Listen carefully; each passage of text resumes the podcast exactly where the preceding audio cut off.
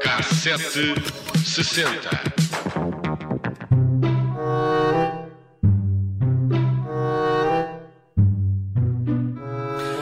Hoje no Cassete 60 passamos em revista casos de polícia de antigamente. Nesta secção Fatos uh, do uh, Cotidiano, Resenha do Dia, encontramos de tudo um pouco. A 21 de junho de 1966, por exemplo, surge a notícia do roubo dos passageiros que desembarcavam no Terreiro do Passo, em Lisboa. Como sempre, há, há muitos detalhes e nomes completos dos envolvidos. A história começa com o aparecimento de alguns objetos que causaram certa estranheza às autoridades marítimas. Ora, diz o jornal que próximo de uma escada de pedra que conduz à zona de banhos, ainda se à praia, naquele sítio, uhum. foi encontrada uma cédula pessoal em nome de Joana Rosa Xavier Lopes. E como se não bastasse, ainda são identificados os nomes completos dos pais, para que não falte nada. Depois foi encontrado um bilhete de identidade, mais uma vez com o nome todo, e géneros alimentícios, aqui não especificados. Também eram identificados quem encontrou os pertences, de novo com os nomes todos completos. A polícia ainda pensou que fosse um caso de homicídio, mas afinal eram de passageiros vindos do Barreiro, grandes camaradas, que tinham sido roubados. Ficamos a saber que o caso foi entregue à Polícia Marítima, especificamente ao subchefe Gonzaga Pratas. As investigações foram relativamente simples. Um rapaz apareceu na praia de Algés e, aparecendo um rapaz na praia de Algés, Ui. os que é que agentes desconfiaram. Claro e prenderam-no logo ali. Como uh, se vê, não era preciso flagrante delito. Bom, o rapaz foi levado à presença do tal subchefe Gonzaga Pratas. O jornal uh, identifica o rapaz como Carlos Alberto Mesquita Marques, que confessou logo ter fugido de uma instituição de menores e que fazia parte de um grupo que, podemos ler, se entregava à prática de atos condenáveis.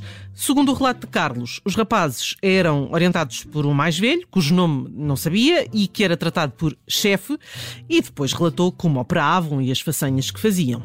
Aguardavam a chegada dos barcos do Barreiro com passageiros vindos do Alentejo e do Algarve e, quando as pessoas desembarcavam, propunham auxiliar no transporte das bagagens, ao mesmo tempo que se ofereciam também para arranjar um táxi. Posta cá fora a bagagem e arranjado o táxi, eram eles que tratavam de meter os volumes no automóvel. Naquela atrapalhação, relata o Diário de Lisboa, procuravam ficar com um volume. O carro partia com os passageiros e eles partiam também de mala na mão e iam ver o que lhes tinha uh, caído na rede. Ao que relatou o Carlos, o chefe ficava com a maior talhada do bolo.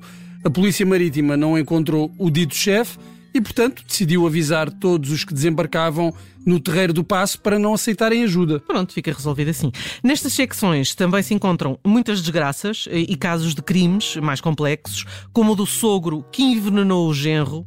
Uh, segundo o jornal, uh, o ajudante de ferrador Domingos Luís dos Santos, 30 anos, natural de Argila Caminha, vivia com a mulher e os sogros na freguesia de Além do Rio, na Ariosa, e como há algum tempo que a esposa dava indícios de alienação mental, que não sabemos bem o que é, o Domingos, com o desgosto, passou a abusar um pouco do vinho, o que provocava constantes questões entre ele e o sogro, Augusto Martins, de 52 anos, vendedor ambulante de peixe.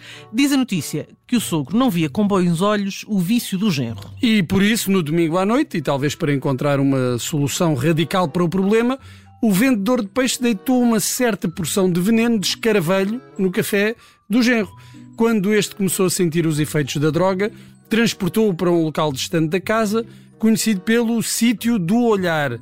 Pouco tempo depois, alguns vizinhos passaram por ali e encontraram o pobre Domingos, no domingo à noite, já sem vida. Eh, olharam eh, para o Domingos no sítio do olhar e viram que o Domingos já não, eh, já não, já não, já não cá estava. A morte causou certas suspeitas e a Guarda Nacional Republicana decidiu intervir e após um interrogatório apertado, estou a citar o jornal, o Augusto confessou o crime. Encontramos também acidentes mais ou menos estranhos, como este do transeunte ferido a tiro. A notícia relata que ia despreocupado na sua vida. Ontem, na Rua Brancã, o Sr. Manuel Ascensão Martins, de 24 anos, empregado no Laboratório Militar em Campolide ia lá na sua vida, repete a notícia, mas a dada altura, uma bala perdida apanhou-lhe uma perna. A bala perdida vinha da pistola de um subchefe, mais um subchefe, da cadeia de Monsanto. O subchefe andava à cata de um invadido da cadeia que, depois de ter sido encontrado, continuou em fuga, eh, muito naturalmente.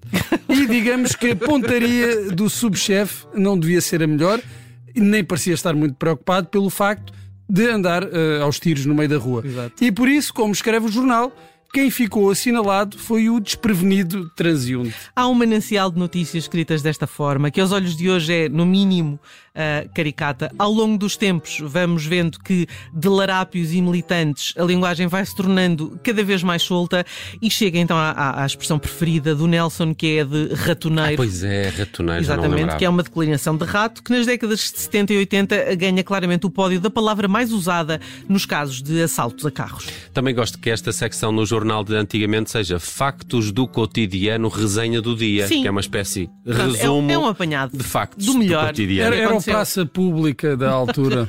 Ah, é muito bom. Eu adoro quando faz estas viagens aos jornais por, por estas notícias mais pequenas, que só pela linguagem tem, tem a sua piada. Andaste hoje por 1966 e eu descobri que nesse ano uma das mais tocadas nas rádios nacionais foi esta música aqui. Ele é bom rapaz, um pouco tímido até. Vivia no sonho de encontrar o amor, pois seu coração pedia a mãe. Ele e ela foi o tema que Madalena Iglesias levou à Eurovisão eh, em 1966, um ano em que o grande vencedor foi o austríaco Udo Jürgens, presumo que seja assim, eh, com o tema Merci Chérie. A Eurovisão de 66 foi no Luxemburgo, tinha vencido no ano anterior graças à francesa France Gall e ao tema escrito por Serge Gainsbourg, Poupée de cire, Poupée de son. Mas esta colaboração entre os dois prolongou-se para 1966, com France Gall a editar neste ano dois discos onde Gainsbourg assina alguns temas e um deles causou polémica e chegou a ser banido de algumas rádios. Foi este Les Sucettes, que é qualquer coisa assim como chupa-chupa, não é? Ah, Lollipop. deve ser uma Lollipops. música, Lollipops. uma música da, da Ruth Marlene, não é chupa-chupa, não? Chupa no dedo. É o chupa Ah, Deve no dedo. o super Pois, poder. é, Este seria. é o, Les Suchettes.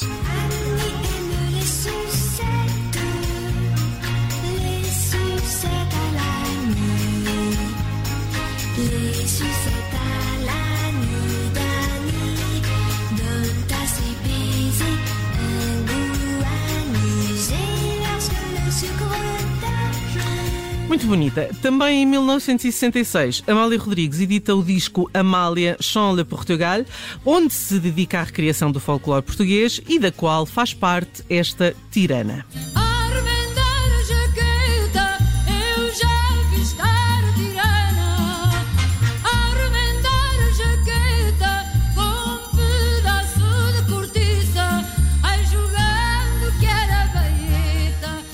Summer of Love, verão do ano, só aconteceu no ano seguinte, ahm, mas seguramente que as semanas musicais deste movimento foram lançadas em 1966 e são vários os exemplos. Pet Sound dos Beach Boys saiu a 16 de maio e é hoje considerado um dos melhores discos de todos os tempos.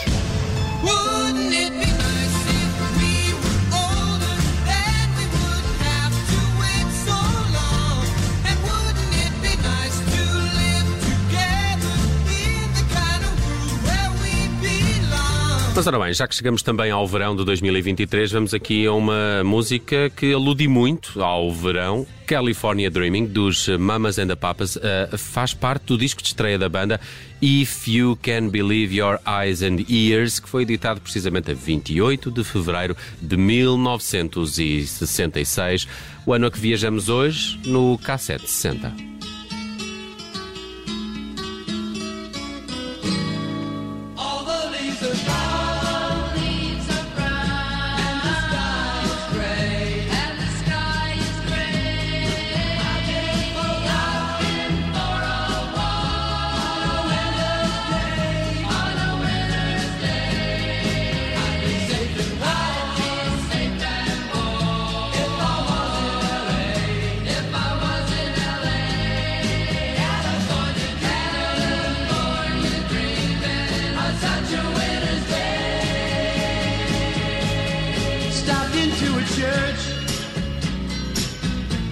just a